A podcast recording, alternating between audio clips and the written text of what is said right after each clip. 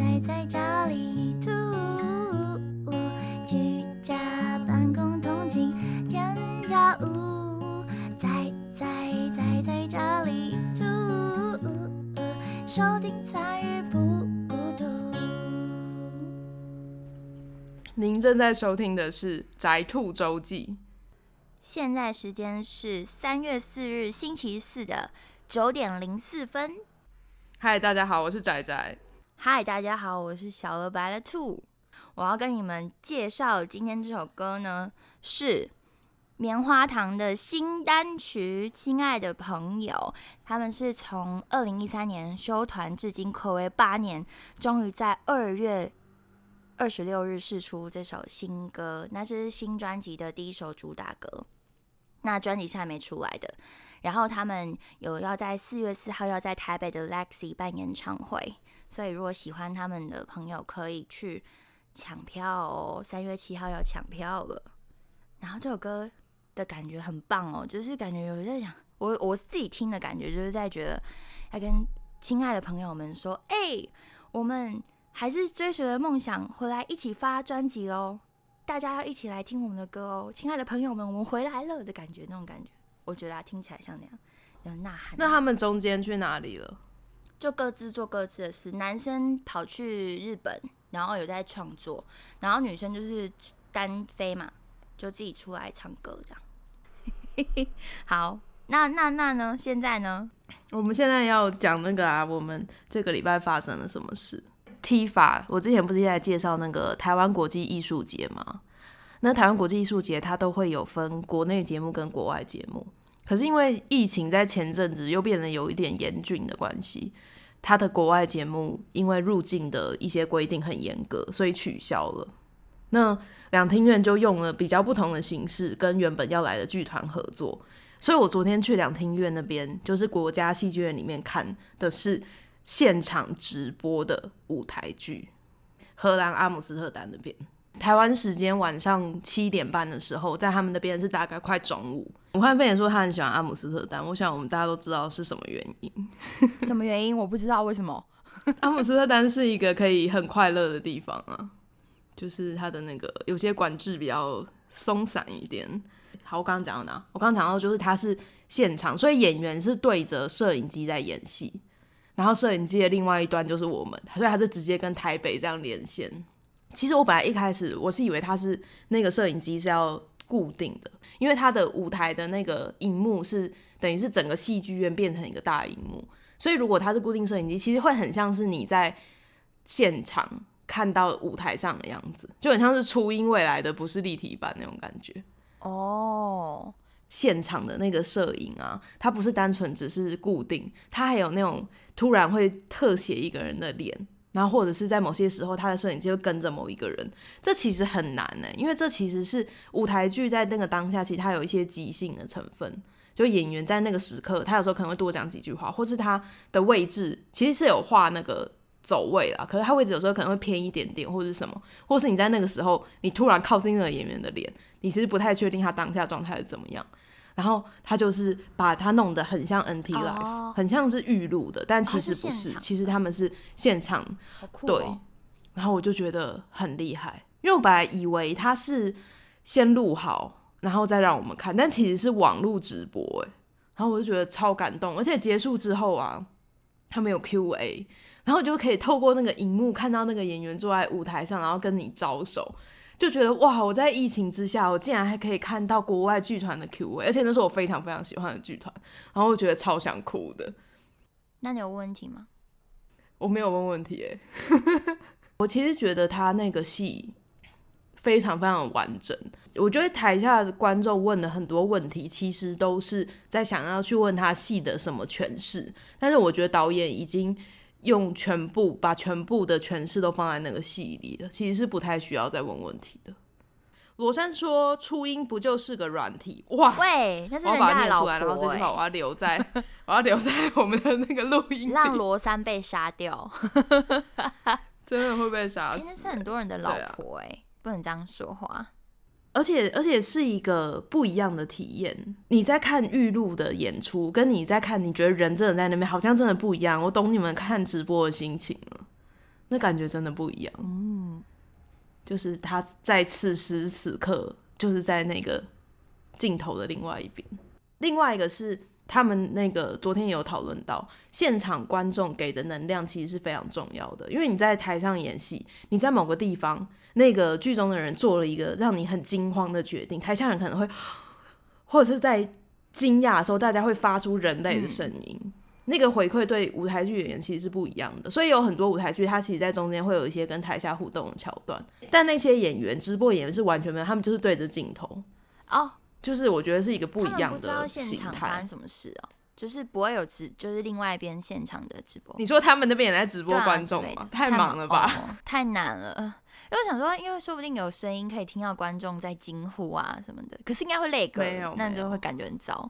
对，而且那好尴尬，就是他们好像我们那时候连线，他们也跟我们卫服一样会累个大概六秒之类的，所以他做了一个事，然后他都已经去做下一件事，然后才听到观众在，好尴尬。对啊，好像很尴尬尴尬。呃，我觉得蛮有趣的。换我吗？对，换你。这个过年我在沉迷一件事情，就是呢，我不是刮刮乐哦，这是另外一件事，就是呃，我很久很久没有沉沦在大陆剧作品中了，就是大陆作品里面。然后我这阵子啊，就看了一部爽剧，他们大陆现在俗称的爽剧，就是你不用动任何脑，然后你看了你就会跟着那个编剧哈哈大笑的一部剧叫《赘婿》，它它里面就在讲一个。男生他本来是在现实当中，然后是一个集团的人，然后因为某些事情，反正就是他必须刺死被死掉，就是作家让他去死，就他就去转身，他就去穿越了，到了反正一个地方，然后那个地方呢，他就是要嫁进一个女生的家里，变成一个赘婿，所以这部戏叫赘婿，然后后面就变成这个，它是网络小说去改编的，他就是在讲这个赘婿变得多厉害多厉害的剧，然后呢，他就会，可是他。很细心的是，就是他想要从剧里面跟外面我们在看的这些观众互动。你知道弹幕吗？就是呃一些大陆的一些看影片的东西，他们是你可以在上面留言，然后就会跑弹幕出来的。他就会想要跟这些正在看戏的人、正在留弹幕的人互动，在演戏的时候互动，超酷的。所以呃可是他怎么知道那个弹幕讲什他么？他不他不知道，但他就是预设你一定会跟我讲什么，所以我觉得他就是突然出来演说，哎、我就知道这时候弹幕的人都在骂我，骂我，就是在戏里面他就这样讲，因为他说他穿越了嘛，嗯穿越到那边去，那些他们那些人都不知道弹幕是什么，他的老婆还问他说，弹幕是哪个人的名字呢？弹幕为什么骂你？就跟他互动。然后就是打破第四道墙的对对对对对对，哦很有趣，就是跟你以前在看的那些都不一样。他好像就是想要跟观众互动，想要让你就是让观众知道，哎、你们在看剧哦，这不跟你们现实没有关系，你们在骂在骂都跟你们现实没有关系，这些都只是戏而已。他想跟观众讲这些。然后就觉得很有趣，我就觉得很好玩，然后就看的每天看的很开心。我最近追剧追超勤的，他现在就是出到二十八集，然后今天又更新了，所以更新到三十六集，我又要开始追剧，我觉得很开心。我反而你要讲你沉迷赌博嘞，不错、是这个。我沉迷赌没有，我现在已经收手了，就是过年过了，我元宵节过了之后就不再赌博了。哪两个字啊？入赘的赘，啊，原来对他。去入赘了，给人家当那个豪门里面的赘婿，他很酷诶，他还有一个男德学院，因为他们最近那个大陆他们在炒这个，就是男德什么什么，女德什么什么，然后就在讲说这个男生去上了，就是去了那种呃红楼，类似像青楼那样子，去听人家弹琴嘛，然后结果他就被丢进，要被丢进去男德学院修男德。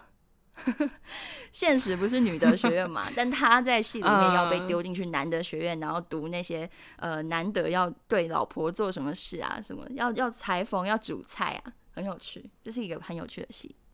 哦，所以他入赘之后的那一种是他是要顾家里的，他对他可能要就是有点像上新娘学校那样子。对对对对，你做错事你要被丢进去，哦或者是你可以自愿去新娘学校。就是有一个学生秀才，他就是考不上秀秀人嘛，就是那个叫什么举，人还是反正他就哼考对对对，考不上举人，他就没办法了嘛，他就决定他去南德学院看看会不会嫁进好人家。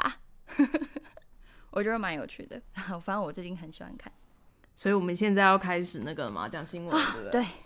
对，紧张。好，我们我们还有，我们还可以休息十五秒，因为大文要唱歌了。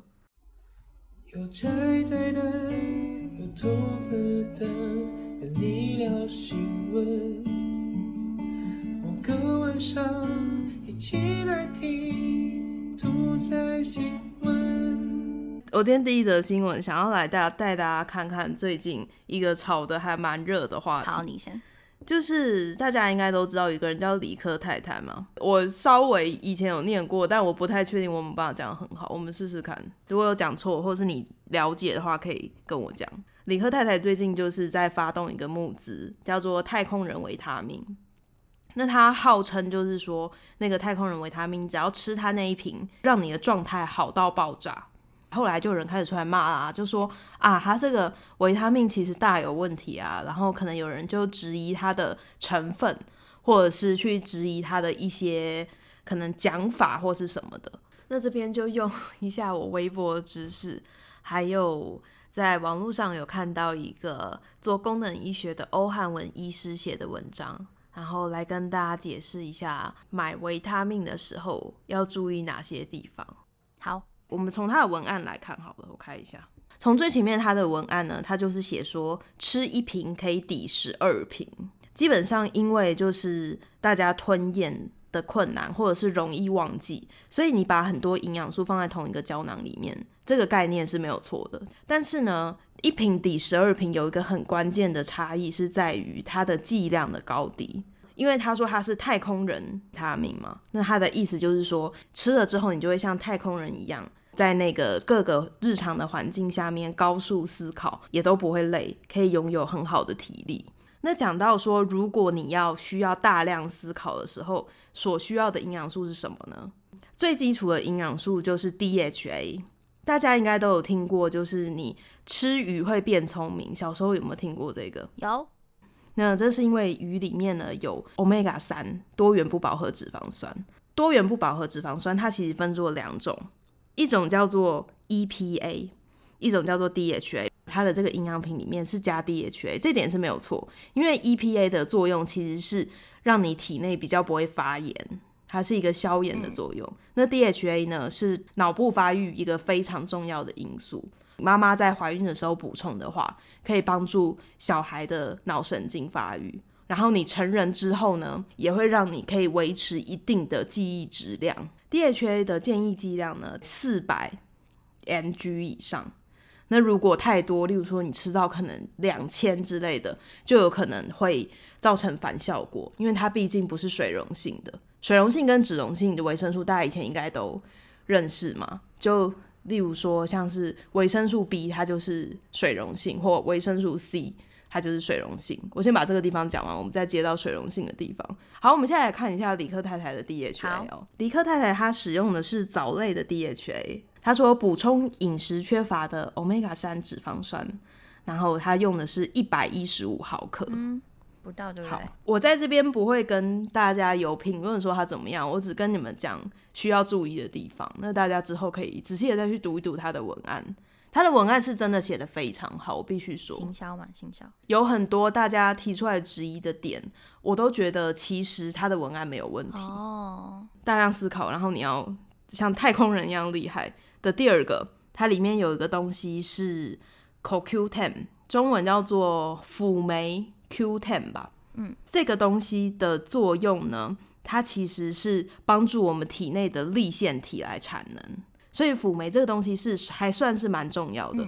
可是因为它这个东西哦，不是随便都可以吃的。它例如说，如果你是有在服用一些抗凝血相关的药物，或者是你是产孕妇或你是小孩的话，它在台湾的法规里面是有说不能够服用太多。那当然这一点呢，它在文案里面有写。还有写说，如果你是产孕妇或是小孩，或者是有在服用一些特定药物者，这个是没有办法摄取的。第三个呢，第三个讲到高速生活，有一个东西很重要，我要把它全名念出来嘛。它用了一个很酷炫的名字，好，叫做香瓜超氧化物歧化酶。它 那是什么？这个东西讲成英文就是所谓的 SOD，不是色情的 SOD 哦，它是 一个体内很重要的抗氧化酵素。大家有兴趣可以把 SOD 跟抗氧化酵素放在一起。就是去 Google 就可以看到相关的讯息了。刚刚在讲 EPA 是抗发炎嘛，有的人会认为，例如说肥胖也是一种体内的发炎。由此可见，不管在什么状况下，发炎适时的可以就像是警报器，可以提醒我们说身体这边不太好。但如果不适时的话，发炎都是不不好的嘛。所以我们是希望可以尽量减缓发炎。那 SOD 刚刚讲说它是抗氧化酵素，之前有时候就是有人会讲说啊，你如果太累。或者是生活形态不健康，你可能身体里面会有很多自由基，那 SOD 就是身体里的纠察队，他就会去抓你那些自由基。那这个时候呢，你的疲劳就会减少，哇，就像太空人一样。哦，嗯，其实如果说你要有活力，就是帮助你身体的代谢，B 群也是非常重要的嘛。那我们在一般的营养品里面，水溶性都会给比较多，因为你喝水，你尿尿，你的那个。如果维生素太多，它就跑掉反倒是脂溶性维生素，它有可能会意外的留在体内。它水溶性的部分其实给的也是有一点少。然后我有看到一个猜测，王姿允医生有个报道是比较传统的营养学的观念来分析这件事，所以大家有兴趣也可以去读读看。他们虽然有参考国民营养调查，但是。实际上需要补足的营养素没有好好补足之外呢，他觉得他的为什么他的里面的剂量都这么少？那是因为在台湾呐，你维生素的剂量超过百分之一百五就要查验登记，它不超过它就不需要登记。那讲到登记，还有一个事情，大家有听过一个东西叫做小绿人标章吗？好耳熟哦。小绿人标章呢是食药署食品药剂安全署吧，我没有记错的话的一个标章。那它主要的作用呢是它会去让一些产品在实验室里面检验。那检验之后，如果你得到那个绿色的小绿人，它就会写说你是健康食品。那健康食品才可以说你有保健的功效。那在这边，我想要跟大家分享一个网络上有人在讲说。理科太太是不是会被食药署罚？因为他宣称就是疗效，他不是说吃了太空人以后会睡得更好，然后觉得什么生活更有活力吗？我觉得他应该是不会被罚的，因为他写的那些增强体力啊、工作效率变好啊、精神变好，这些其实是暗示说他会对你的健康有帮助。小绿人，刚刚我们再重复一次小绿人的规章。小绿人是说，你要有小绿人，你才可以说你会让人家健康，才有保健。但没有啊，他只是说他睡得比较好，那是一个叙述啊。而且他也没有小绿人表彰，所以他不会在那个里面被检验，啊因为他的那个克数都不到嘛，不到被要需要被检验的克数，所以不还还是可以送小绿人。分作两个小绿人，一个是。他会在实验室里面去检测你的某一个你要想要宣称的功能，例如说安全性，就不会吃死人嘛。然后那个保健的功效，然后就你一定的剂量一定可以达到这个作用，或者是例如说像鱼油，这个大家都知道已经 OK 了，他可能就是送小绿人，他就会证明说 OK 这个鱼油是 OK 的这样子。它有两种，可是我其实觉得大家跟他吵这个事情 有点难，就是。因为其实说真的，营养品的补充啊，在各个如果你去找医生、去找营养师，大家其实都不会跟你说，你最好是一直在吃营养补充品。就像有人要跟他吵架，他不是会说哦，可是你日常在食物中应该都有补充啊，就是所以我的给的剂量不够，好像也没有关系。这个话就是也对也不对，因为他是卖营养品的，他跟你说你要这样吃，然后你就会。好像一天这样就可以有那些功能，变成太空人。我觉得变成太空人这句话真的太棒了，我要一直讲。如果你觉得你的营养不够，你想要去请人家帮你调配什么的，他们一定都是从食物出发，所以他讲的也没错。只是就一个他是在卖这种补充品的角度来讲，好像又有点怪怪的。然后他说他们的材料都用的很好，你们如果有去看他的回应，我有去看一下，就会注意到他不管人家跟他讲什么。例如说，人家跟他说有效剂量的意思是你吃了会有效的剂量，不是说你可以把它减少还是什么，他就是会用别的方法回另。外一种话术，对我没有参考过民营养调查，然后他就会开始讲说，而且我们使用了很多专利配方哦，像我刚刚念出来很炫炮的那个法国香瓜什么什么鬼的，然后很多很多，它上面都有检验的单子。我跟你说，那个其实是有价值的，因为那些贵的有专利的东西，的确在某些，呃，应该不是在某些，的确是吸收会比较好。可是吸收比较好，跟那个剂量的充足与否，这个东西就是很微妙。所以它所有，其实我觉得大家吵架有点难，因为它就是都是踩在一个非常非常厉害的边缘。嗯，它其实应该就主打说它用的材料都很贵，然后如果你想要让生活更好，就吃这个，这就没事。他的问题是，他把文案写的就是太神奇了，但是你不写的那么厉害，其实也不见得会有这么多人买。嗯，对我们是不是超久没回留言？再来换我吗？还是你要回留言？看一下留言。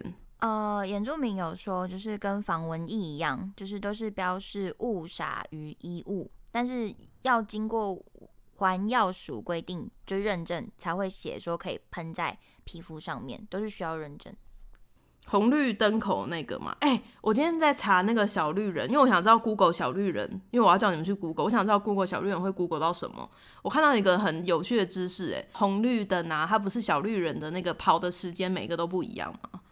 然后他说，理论上，如果你是一个健康的成人，你应该要可以在正常的，就是稍微快的走路的速度之下通过那个马路，不然你就是有肌少症。肌少症是什么？肌肉少，那是简写吗？那个那个真的是叫那个名字，好，很酷哎、哎、鄙视哦，叫人家运动，就是你，你连那个小绿人都跑不过，你一定是不行。是一个很无聊的新闻。也蛮好笑的，可以。对主厨说，或是心血管疾病，所以那是一个检测的方法。对，厉害吧？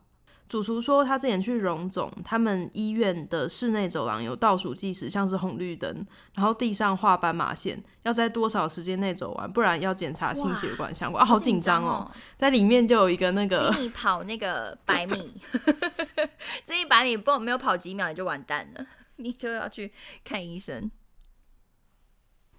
可是我觉得现在人很多人都常常坐着或躺着，的确，如果你没有运动的习惯啊，是真的很容易肌肉量不够。诶，肌肉量不够，在你慢慢迈入老年之后，的确会有很多问题。啊，新对陈代谢啊，就是肌肉少的话，新陈代谢会比较慢一点。新陈代谢也会有差，就你可能比较容易代谢症候群，如果你的体质比较高，然后再加上你其实很容易，尤其像女性，不是老了会骨质疏松吗？就很容易溃到，那是怎么讲？就是稍微这样撞到，然后就骨骨裂什么的。那晒太阳有用吗？晒太阳是其中一个方法啊！我刚刚嗯想到，算了，不要再讲。就是它那个其实脂溶性维生素最需要补充的是维生素 D，但它里面的维生素 D 其实没有很多。哦它其实不知道为什么补了维生素 E，但维生素 E 我们没有。如果他真的有去看国民营养调查的话，维生素 E 并没有说非常缺乏。好厉害了，换我了吗？你刚刚说就是因为他这个广告嘛，他呃很很遗憾的，他不会被受到任何惩罚。那我们要来说一个被惩罚可要被惩罚的人，这个人呢，就是前阵子非常非常轰动的一个网红，叫做蒙瑶，他。不是一直就是她没有宣称她怀孕，但是就是那种微就隐隐约约的那种感觉，要告诉大家，哎呀，暗示，跟大家说，哎、这是哎、可是她有 PO 那个对照片对对，她就是要跟大家说，哎、有这件事情这样子。后来呢，她就是被高雄卫生局约谈了嘛。被约谈了之后呢，呃，高雄市的这个发出新闻稿了，卫生局发出新闻稿，他说依据翁妖其意见陈述内容自承。承认她本人没有怀孕，然后超音波等怀孕照片都不是她本人所有的，所以呢，她即将因为影响社会安宁被送警侦班，就她就是有需要为对，因为这件事情负起责任。因为上次你曾经开台说过，就是因为他这样子做，然后让一些非常想要怀孕的妈妈们突然间就燃起了希望，想说怎么一个呃一个不是。女性的人，她后来去通过人工的方式变成女性之后，她可以这么顺顺利的就怀孕了。那为什么我们这么努力，但却没有办法怀孕的那些人，他们都非常的想，就是一直去质疑嘛？因为我知道那种在很努力的状况下面，一定会是精神或是心情绪都非常不好的。那就看到这种新闻，他一定会更难过了吧？就想说，我是不是真的没有办法？我是不是不行了的那种。自我否定，那他，我觉得他真的必须要付出这样的责任。我觉得他应该要。嗯，没错，我也觉得应该要，这是发的是还蛮合理的。他讲话有人相信的话，他这样子讲话，我就觉得还蛮不好的。因为那那时候就一直真真假假，其实我有点差点被他要被他骗呢，就是有有一点。其实我那时候讲的时候，我也没有直接讲说他真的不对，就有点像是李克太在，我也是。解释我觉得有疑点的部分，我觉得网络上这种事情，如果你都很明确说这个人不对，然后你就是单纯只是想要去跟他持不一样的意见的话，会忽略很多中间的细节。但他其实那时候我们已经做过很多种不一样可能性的解释了嘛，感觉是真的都不太可能。可是他还是。有一种哦，我有伤害谁吗？就是他只是分享他的生活，真的，对啊。他说凭什么因为这样遭遭到控？就是他的生活那是什么生活？家造生活嘛，就是他的幻想世界。猫奴说，他身边有很多朋友在打排卵针或做人工受孕，过程真的很辛苦，因为那是一个漫长的过程，就是你每一次你要确定你有没有成功，都是一个等待。那每一次等待失败，随着你可能取出了卵的量，或者是你的年纪，那可能性就会慢慢的下降。那其实是一个非常痛苦的过程。我我觉得他其他他就是要在面讲一些白目的话就算了，但是他应该要跟所有的想要当妈妈的人道歉。刚好他这个新闻结束之后，不是有一个女艺人，她就是一直都有在做想要怀孕的这件事情，然后她好不容易就怀上了嘛，然后结果公布完没多久之后。又因为某些原因，可能小小朋友就没有了。这你看，这就是一个非常大打击啊！这就是这种新闻放在一起，就觉得天哪，真的很讽刺。他是没有什么社会责任，说他一定要做什么很对的事情。可是，如果你有办法让一些人相信你，你有影响力，呃，就是要有荣誉心了。罗山说：“有人爆料说他们是想卖他们的滞销产品，的确是有这个传言，但他说不是。可是一个说谎的人，你现在也不知道他到底那个是不是放养小孩。哇，爸爸真的是不得了。爸爸说，如果我要念出来哦，念念。爸爸说，如果那些妈妈真的相信的话，或许他们不应该生小孩。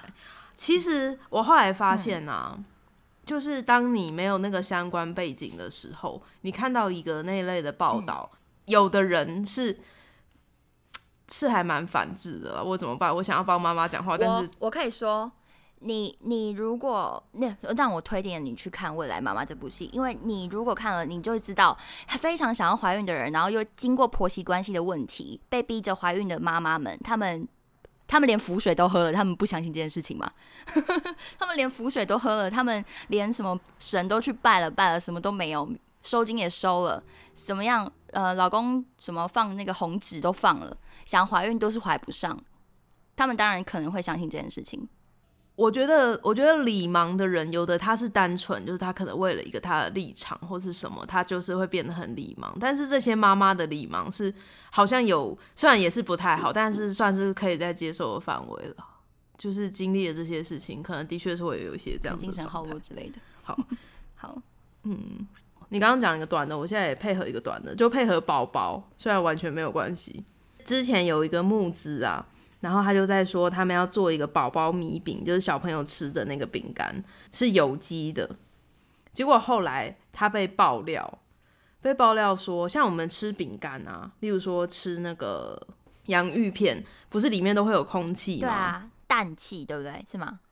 对，都会有氮气。对，哇，厉害害了！因为我知道我买的都是我买的都是氮气，因为整包都是氮气，饼干只有一点点而已。那氮气的作用就是，除了让它饼干比较不容易碎掉之外啊，它还会防止食物中的那些油啊，如果你里面就是都没有装氮气，没有填充氮气的话，它就会很容易氧化。像我们做实验要分析东西，那个东西也一定都是要充氮气，因为氮气就会像一个墙壁一样，它就会挡住，让氧气不会进去跟那个油结合。所以就是这种饼干啊，就很常使用氮气填充。结果它被爆料说，它使用工业氮气啊，工业氮气。一般像例如说我们那种气泡水机的那个 CO2 的那个二氧化碳，都会是医疗级、食用级的的。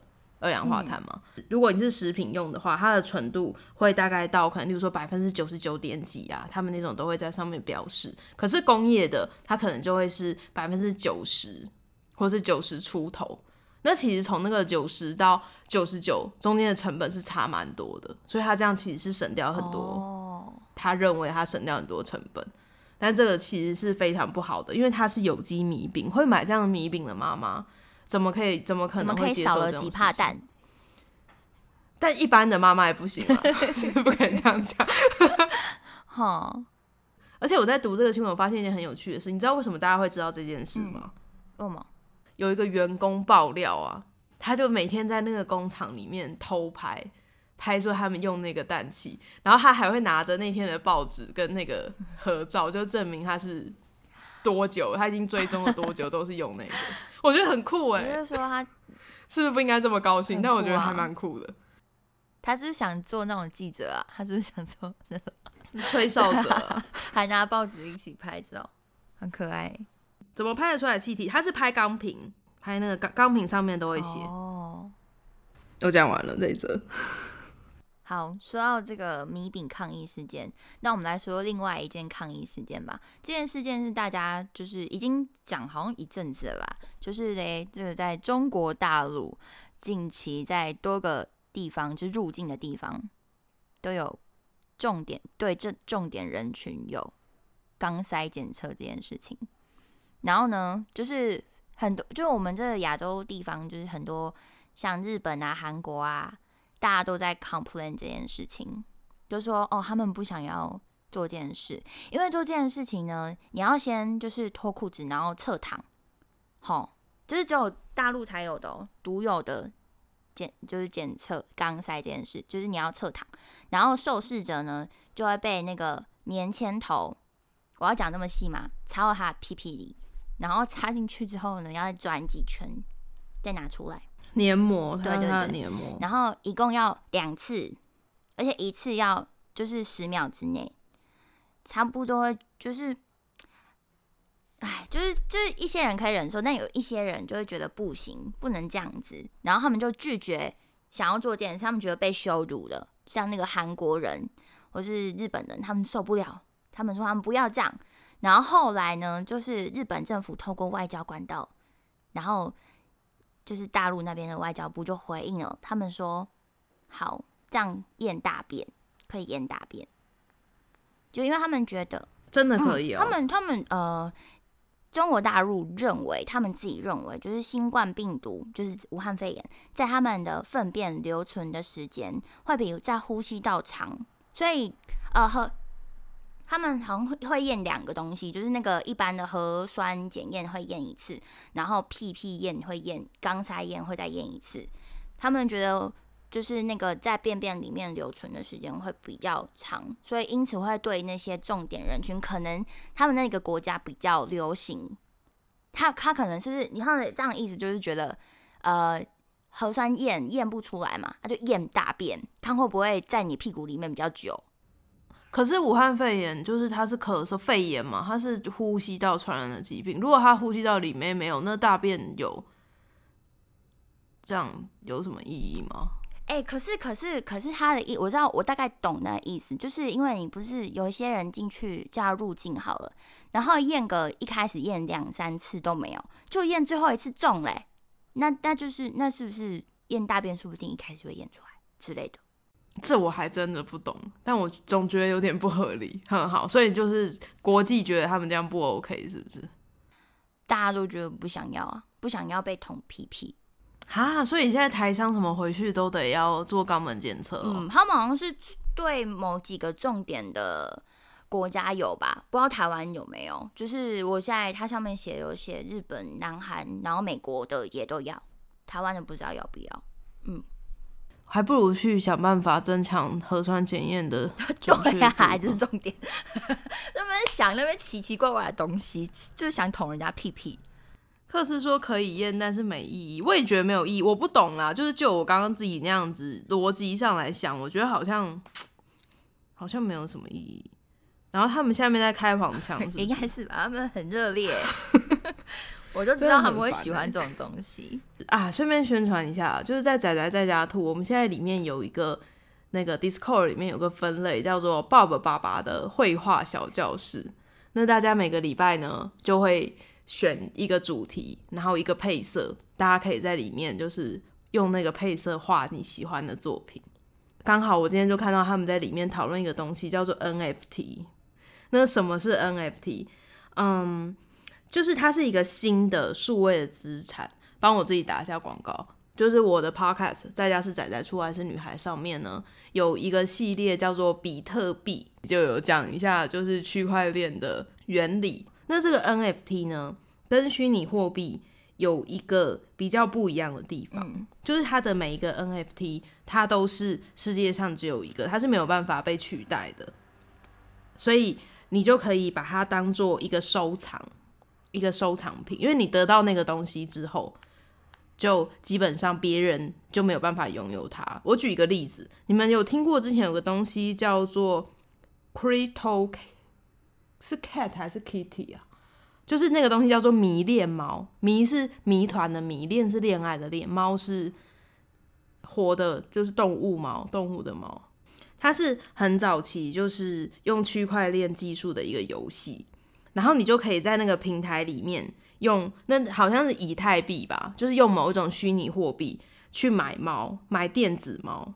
嗯，它每隔一段时间就会有一个新的电子猫出来，然后你买了那个电子猫之后，你就可以让那个猫去跟别的猫交配。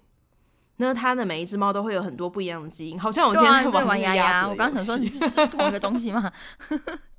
没有，可是它的猫是独一无二的啊，它会每一个基因都有一点点不一样，所以理论上你收藏那只猫，那只猫就是世界上只有你有那个猫。哦，这么酷，所以可以拿去卖。对，然后然后你可以拿你的猫去跟别的猫交配啊，如果交配出来很可爱的话，你可能就可以用更高的价钱卖给别人，或者是它还有那种猫的对战网站，你可以拿你的猫去打架，或者是拿你的猫去穿衣服，它有猫的穿衣网站。哦 NFT 就是类似这样的东西。现在的应用呢，就是把它当做一个艺术品来卖，或者是像是那个 NBA 啊，不是有棒球哦卡吗不是棒球卡，呃，就是有棒球卡，然后 NBA 的，他也做了类似的东西。可是他是用那种明星球员在比赛里面很厉害的片段，做成那个就是官方授权的卡片，然后你就可以去收收集那个卡片。我要讲的新闻是呢，就是在前阵子有一个画作叫做 Morons，这个画呢就在大家面前原作被摧毁，然后被转成 NFT 的格式。先来讲一下这个画的历史。这个画呢，他画的其实是梵谷，他的有一幅名画叫做《向日葵》嘛，在一九八七年的时候，他被用一个非常非常高的价钱，大概是三千多美元的价钱，在拍卖会上被卖出去。那这个其实是艺术作品第一次这么高价被卖出去的。然后他这幅画就是在描述这个状况。做成 NFT 之前，就是那个画家，他有专门鉴定他那个画是真是假的协会，把它鉴定说这个真的是真的东西，真品，不会是烧到错的画，又有可能最后出来是复制品嘛？其实不是，那是真的那幅画。然后他就直播给大家看，他把画烧掉。大家有兴趣的话，可以去网络上 找他把画烧掉的样子，我觉得很可怕。你是说范谷那一张画被烧掉？不是不是，画的是范谷那个向日葵卖出去的情景，然后的那幅画被烧掉。那一幅画也是可以卖很多钱，对不对？对，那幅画也是非常值钱的。那幅画大概值七万英镑。哇靠！这个故事呢，除了刚刚那个部分之外，还有一个就是说，在那幅画上面呢，他写了一句话，他说 I can't believe you moron buy this shit. 刚刚不是讲说那幅画叫做 moron 吗？你知道 moron 是什么意思吗？不知道。是白痴的意思。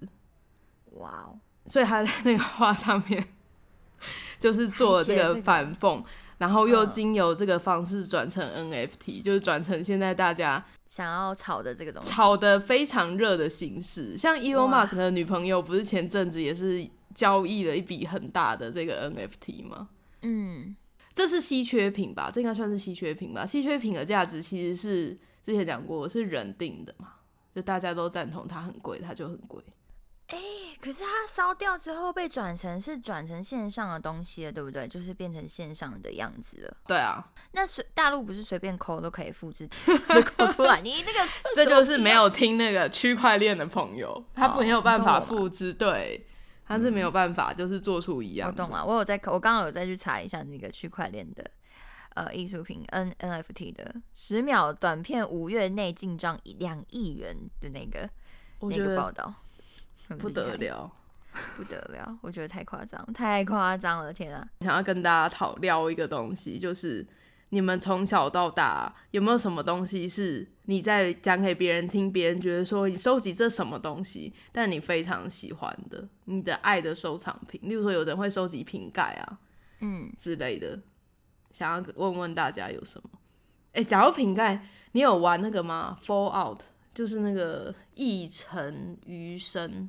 没有，它的那个里面的钱币就是可口可乐的瓶盖，所以如果你是可口可乐瓶盖的收集者，在那个世界你就超级有钱。富翁，对，特致富，好厉害！ET 才说他收集邮票、哎，好优雅哦。邮票也蛮值钱的吧？那个好像会可以拿出来卖、哎，对不对？如果很稀有的话，有的它是例如说，它刚好那时候印刷有什么问题，有缺一点点啊，或者什么，那个就不得了哎。我收集两样东西，就是贴纸，但贴纸是我会用的。然后我从小你不会放着？我会贴，我不会放，因为我以前是放着，可是我觉得越放越多，我真的很多，超多。上次有算过 一百多张，然后所以我现在觉得我要用。然后还有就是我会玩买玩具，但我没有像那个他们就是那些收集玩具的人都会买很贵的那种一，就是什么那个叫什么创作的那一种艺术家创作那一种。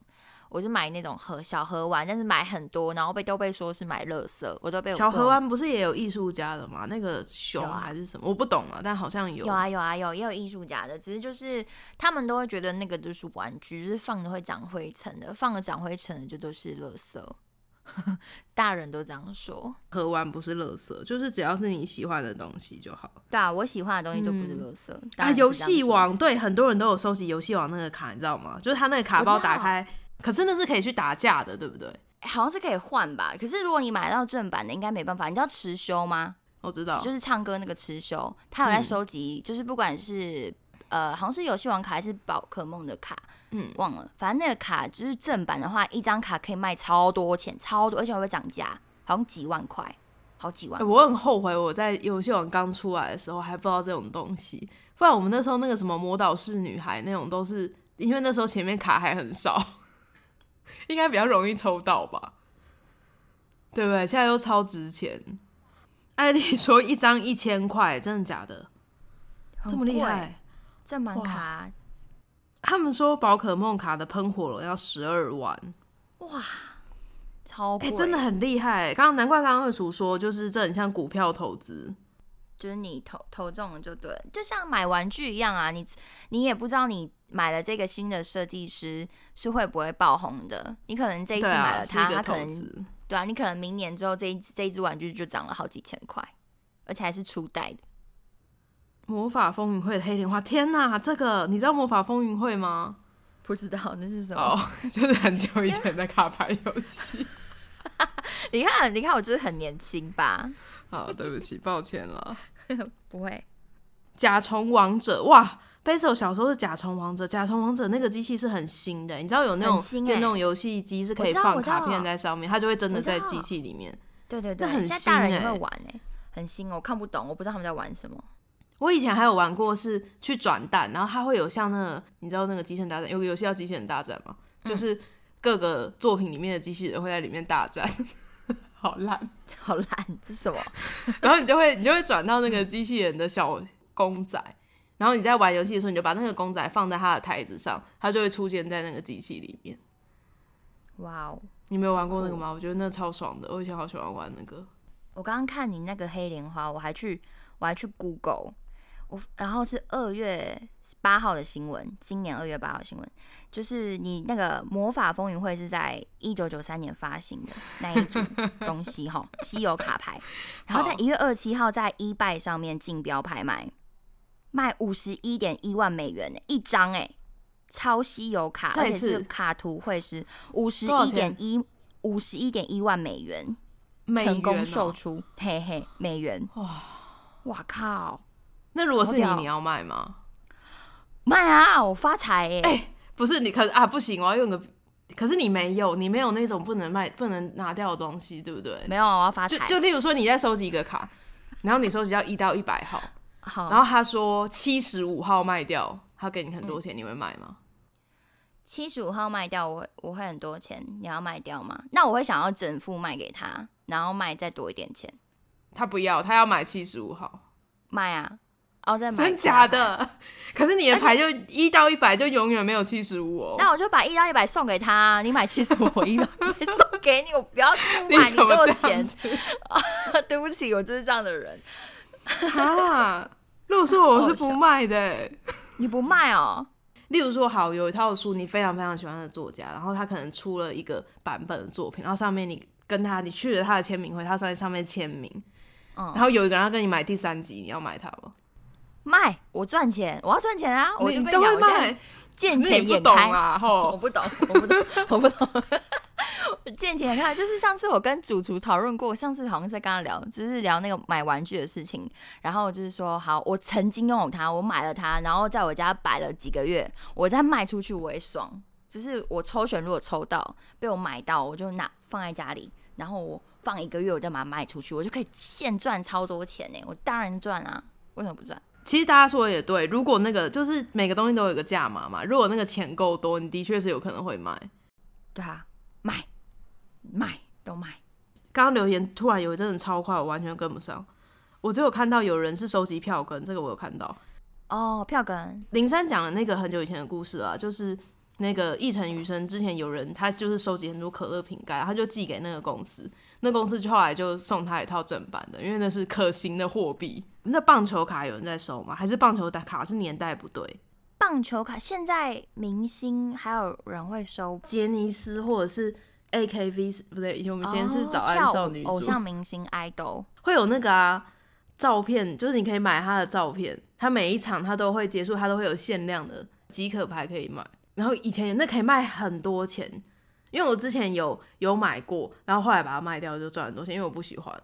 哇，主厨说被妈妈丢掉的初代海马牌组现在也有一万妈妈丢掉好可妈妈丢怜掉了，哦。妈妈不是货，妈妈哪会知道啊？阿妈也会丢掉，阿妈会忘记自己把钱藏在一个盒子，然后把那东西丢掉，然后就去找钱，超好笑的。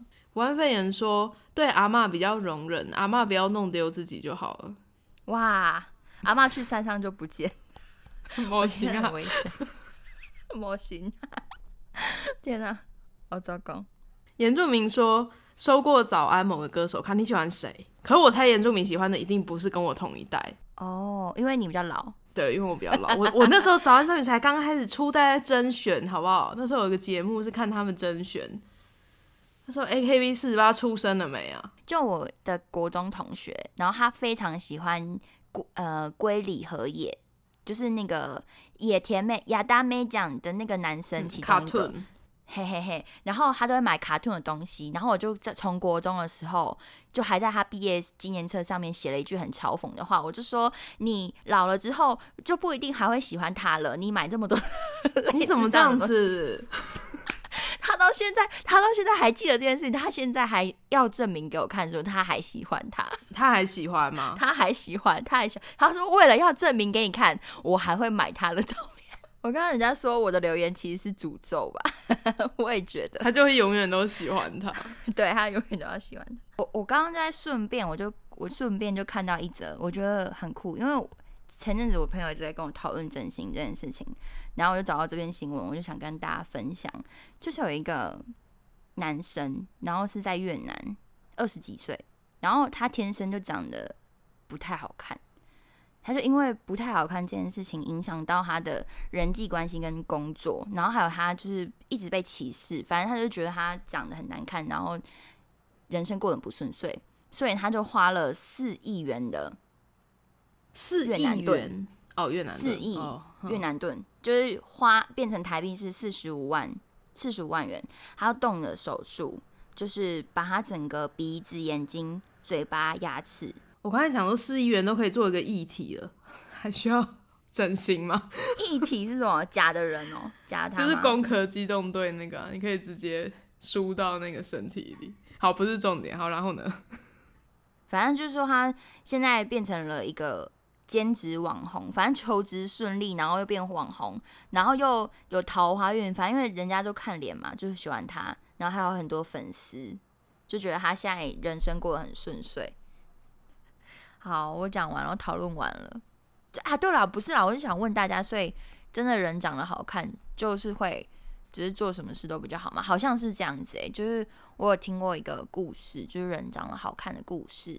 他就是呢，呃，跟都是同期同批的人哦，同批出来的，就是英文能力也差不多，然后呃，工作应该都差不多，然后可是长得比较好看那个人就应征到了比较好的薪水的工作，然后另外一个人那个人就可能就是做到其比他其他就是比他低薪水的工作。你知道有个心理学的那个现象叫做月晕效应吗？月晕，对，就是嗯月亮旁边那个光。他就是在讲说，如果你长得特别好看啊，或者是你特别有权威，人家觉得你是一个会分享科学的人之类的，那你就特别容易被相信你讲的话。然后他也会对你其他就是可能跟你实际表现无关的事情印象特别好，所以应该是类似这个意思。哇，所以人就是可能可以靠外表然后去骗食，哎、好像是真的有这回事。嗯，那那个是比较是一开始的印象啊，但例如说你弄了一些东西，然后被大家发现有问题，那之后就就是又是另外一回事。对啊，就跟那个潘哎、潘安吗？是这样讲吗？就以前的潘那个长得很帅的人，长得很帅，嗯然后就没什么用。你干嘛这样骂他？他怎么了？觉得他长得很好看，结果后来发现他没用啊。我刚刚的意思是这样子啦，对啊，然后贝手说难看的女生很惨，嗯，其实好像某些程度上真的是这样哎、蔡康永他不是有有写一本书给那个小 S 的小孩嘛？他说第一胎的时候，他里面有一篇就是在讲说问那个宝宝啊，他每一篇都是在跟那个宝宝讲话，他就问那个宝宝说：“你想要当长得好看还是聪明的人？”然后他就说，他当然是要当长得好看的人啊，因为长得好看的人不一定知道自己笨，但聪明的人他不但会知道自己长得不好看，他永远也会觉得自己不够聪明。哇，老头说，美国经济学评论曾经发表过一篇颜值跟劳动力市场报告，长得出众的人拿到的薪水高百百分之五，难看低百分之九。哇，低很多哎、这样加在一起就低了五加九十四。好，对，好，为什么要加在一起？你说跟长得最好看跟最不好看？对对对对对对，就会嗯差差了这么多的相差。那我们今天的讨论就到这里，现在要最最后了，对不对？我要收对，收尾，收尾了，超时啦，超时了。超时啦，还是我们要停在这？停在这，我们要干嘛？我们要说什么尾？我不是要介绍这个礼拜的电影吗？哦，对对对，继续继续。自己来我的台听。哎、不行，快点，要讲讲。晨曦将至好像上个礼拜上了嘛，所以这个礼拜要推的是《最好的时光》。《最好的时光》呢，它是一部在讲跟饮酒相关的片。其实听我台好像已经听过了，我真的要再讲一次吗？他现在讲说，就是有一群高中老师，然后他们就碰到了，就是有点像中年危机的状态。那他在他们当中有一个是心理学相关领域的人，他就读到好像是一个作家写的吧，他就说人的体内如果随时的保持着某一个程度的酒精的话，可以增强工作效率，会让你的表现更好。所以他就借着心理学研究之名呢，跟他的另外三个中年危机的朋友一起在尝试这件事情。所以你就可以发现，他们都在早上的时候都会喝一点酒啊，然后随身携带的水壶里面也是酒，因为他要确保他随时他的那个酒精浓度都是固定的嘛。然后在一开始的表现的确是变好了，他们有些人觉得自己找回了年轻的活力，然后自己好像仿佛，因为中年危机的意思就是说，你的人生日复一日，然后到最后就会觉得说啊，我好像变成一个很无聊、没有意思的人，人生每一天都一样，那有什么意思？但在有酒精之后，他觉得他变成年轻的那个他，他做什么事情都变有趣了。可是随着就是这个实验慢慢的往后推展，他可能酒精浓度升高了，他们对于酒精的反应就有的人就没有那么友善了。就有的人他可能会有点酒精成瘾啊，或者是他会发现他的生活慢慢偏离那个原本的轨道。对，是这样一个电影，然后我觉得很好看，推荐大家去看。我们今天的宅兔周报就到这里，希望你们会喜欢。如果你们喜欢的话，记得到 Apple Podcast 给我们五星好评，或或是到 Instagram 订阅我们，呃，不是追踪我们，对对对啊，也可以在那个 Apple Podcast 订阅我们，或是你们用什么听，就是订阅我们就对了。对，好，感谢你们的收听，我是仔仔，我是小鹅白兔，我们下次见。乌萨说：“仔仔给正在剪辑的仔仔鼓励。哎，你们知道那个昆汀塔伦提诺他们的电影里面啊，他都会要他的演员跟剪辑师打招呼。现在的剪辑师好像已经死掉，他跟剪辑师合作很久很久，然后他们每一次拍一个段落，大家都会跟那个剪辑师打招呼，我觉得很可爱。好啦，大家真的再见了。”